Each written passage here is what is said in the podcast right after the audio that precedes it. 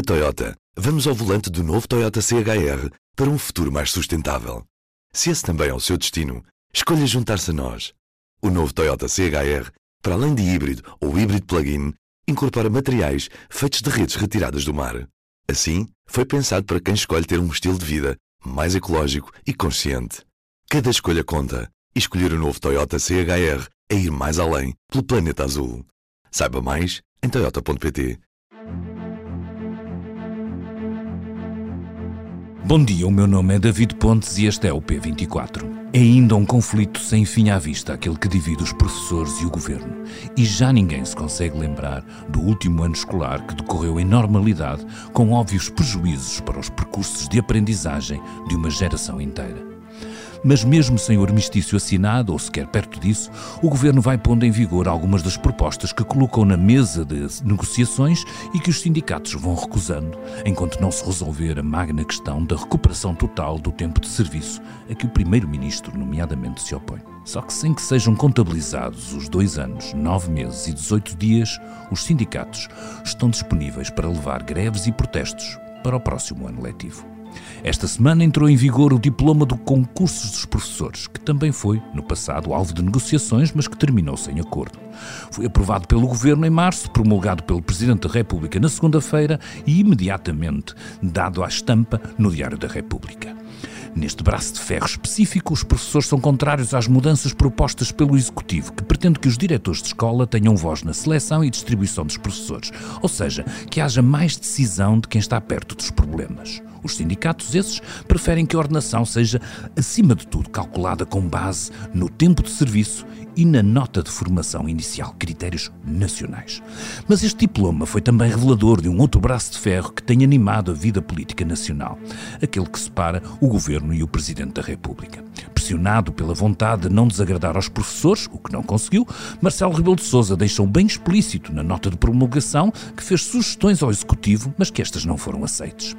Informar da existência de sugestões não é inédito, mas afirmar que fez uma proposta concreta sobre a vinculação dos professores, que o público sabe que visava a permanência na mesma escola durante três anos, é subir um degrau na explicitação da sua discordância com o governo. O presidente até pode estar mais preocupado com a sua imagem perante a aguerrida classe dos professores do que enfrentar o executivo, mas não escapa a que se faça uma leitura de que este é um novo sinal do ambiente de desentendimento com António Costa. Mas voltemos ao início, que é afinal perceber o que está neste diploma e as críticas que suscita. Para isso, o Ruben Martins falou com Filinto Lima, presidente da Associação Nacional de Diretores de Agrupamentos de Escolas Públicas. Um bom dia. E foi mesmo por aí que começámos a conversa, David. Na prática, aquilo que diz o Ministro da Educação é que vai efetivar cerca de 2 mil professores que, na opinião dele, vão deixar de estar, eh, portanto, com a carta às costas. Agora, é verdade, no próximo ano mas no próximo ano os professores vão tornar a concorrer e vão concorrer, portanto, ao país. Não sei até que ponto é que, de facto, estes 2 mil professores irão estar, deixar de estar de, de, de, de casa às costas, mas pelo menos irão ficar, muitos deles, longe, longe, longe de casa. E se é verdade também que Marcelo Rebelo de Sousa promulgou este diploma pensando nos 8 mil professores que o Ministério da Educação disse que ia efetivar, eu pergunto Marcelo Rebelo de Sousa se terá esquecido dos cerca de 20 mil ou mais pessoas contratados, que estão no sistema há 10, 15, 20 e mais anos, muito habilitados, muito experientes, e pelo simples facto de, nos últimos três anos, poderem não estar com um horário completo anual, possam ficar fora deste concurso. Aqui pode-se criar e vai-se criar algum grau de injustiça. Mas qual é que é a alternativa que os professores defendem, Filindo?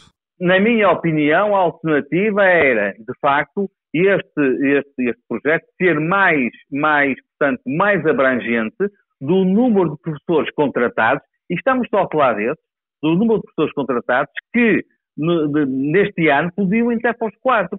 Eu pergunto se Portugal, que tem aqui uma pandemia, estamos a viver uma pandemia neste momento da educação, que é escassez de professores, se pode dar ao luxo de no dia 1 de setembro despedir milhares de professores contratados milhares de pessoas contratadas, de norte a sul do país, para, passado poucos dias, ir repescá-los, se assim posso dizer, novamente com horários completos e anuais. O nosso sistema educativo não se pode dar esse luxo e, de facto, é isso que acontece ano após ano e não vai deixar de acontecer pelo facto de entrarem para o sistema no próximo ano cerca de 2 mil eh, profissionais. Uhum. Como o Filinto diz, isto é um, um, sistema que se repete ano após ano e os vários governos não têm alterado este mecanismo que faz com que na prática muitas das escolas possam iniciar o ano letivo sem os quadros completamente compostos. Por que é que o governo ainda não corrigiu isto? O que é que explica esta inércia por parte do Ministério da Educação? O que é que vocês ouvem também? O que eu acho é que, de facto, não há um investimento nos recursos humanos da nossa educação, nomeadamente na classe docente e havia agora uma oportunidade, que eu penso que pode acontecer com, o, com a promulgação ou não do próximo documento, que era, de facto, dar aos professores os seis anos, seis meses e 23 dias, que já aconteceu, está a acontecer até 2025 na Madeira, é uma forma de mostrar aos nossos jovens que os políticos estão a apostar na educação. Nós estamos com mais, em média, é superior a 200 professores por mês estão a jubilar, estão a aposentar-se, e do outro lado, os jovens não querem seguir, e eu percebo porquê, a carreira docente.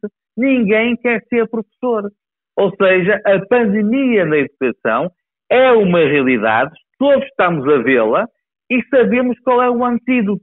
O antídoto é investir fortemente na classe docente, a começar pela negociação dos tais 6 anos, 6 meses e 23 dias, que o Governo, que o Ministério da Educação não quer negociar com, com os sindicatos. É terminar, por exemplo, com aquelas barreiras fictícias de acesso ao quinto e ao sétimo escalão que a carreira docente impõe aos professores. É terminar, por exemplo, com a imensa carga burocrática que os professores têm no, no seu dia a dia. Aqui é o antídoto e é preciso, de facto, querer apostar de uma forma uh, veemente, se assim posso dizer, na carreira docente não tem acontecido. Aliás, o que tem acontecido nos últimos anos é os sucessivos governos empurrarem os diversos problemas dos professores para a frente, sem os resolver, e depois deu nisto que está a dar. É um ano onde não há uh, estabilidade nas escolas públicas portuguesas, é um ano em que há um braço de ferro imenso por tempo indeterminado, portanto, entre o Ministério da Educação e entre os sindicatos, e há um ano que eu acho que esta luta se vai perpetuar para o 23-24. Ou seja, não há perspectiva de existir uma luz ao fundo do túnel para que de facto possa haver uma solução. Eu até acho que o túnel, cada vez que é o problema, cada vez é maior. E, portanto, não há solução à vista. E os conflitos entre o Ministério da Educação e os sindicatos, infelizmente, irão, irão continuar e já há ameaças que no próximo ano letivo também. Estamos no impasse negocial, as greves continuam. Efetivamente há uma grande falta de professores a entrar nos cursos de ensino superior desta área e a bomba relógio das reformas que, que, que se esperam para os próximos anos está a cair nas mãos de, dos vários diretores escolares. Estamos já a pôr em causa o ensino dos nossos alunos ou, ou ainda é cedo para dizer que estamos a viver já esse cenário? Sem professores não há escola, não, não, há, não há ensino, não há educação. E estamos a caminhar para aí. Não há professores. É claro, aliás, o Ministro da Educação foi muito sincero quando, no arranque do terceiro período deste ano letivo, disse publicamente que pelo menos 18 mil alunos não tinham um professor. Estamos no terceiro período, 18 mil alunos. Não há professores. Não há professores. Agora, eh, eh, pelo clima que está a viver atualmente, eu não quero, eh, portanto, que é um clima de greve, é um clima de conflito entre o Ministério da Educação e os sindicatos, os nossos alunos, na minha opinião, tirando estes 18 mil, não estão a ser prejudicados por causa da greve dos professores. E eu queria deixar isso bem claro.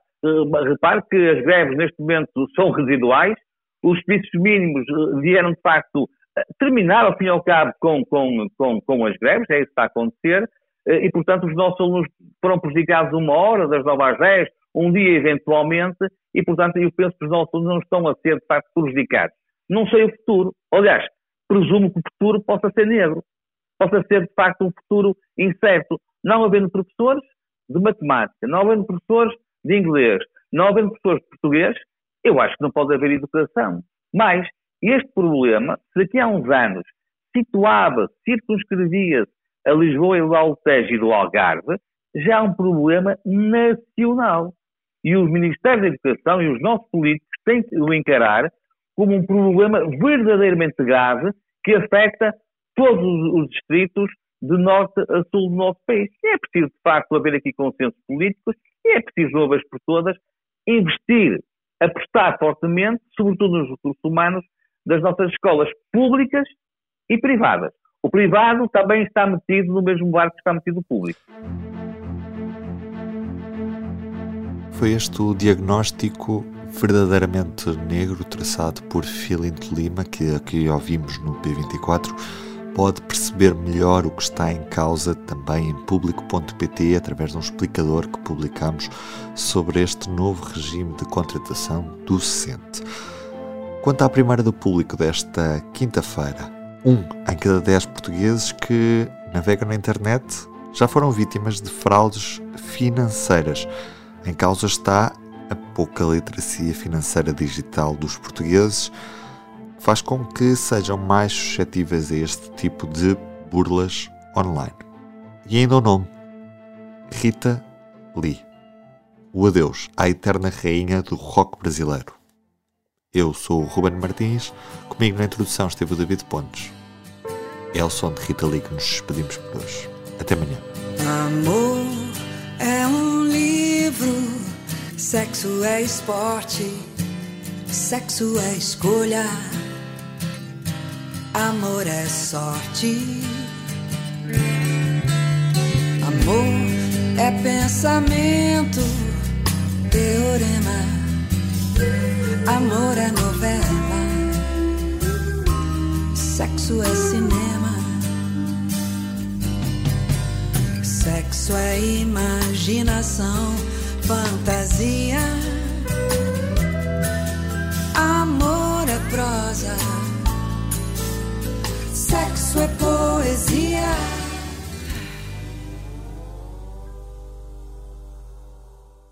O público fica no ouvido. Na Toyota, vamos ao volante do novo Toyota CHR para um futuro mais sustentável. Se esse também é o seu destino, escolha juntar-se a nós. O novo Toyota CHR, para além de híbrido ou híbrido plug-in, incorpora materiais feitos de redes retiradas do mar. Assim, foi pensado para quem escolhe ter um estilo de vida mais ecológico e consciente. Cada escolha conta e escolher o novo Toyota CHR é ir mais além pelo planeta azul.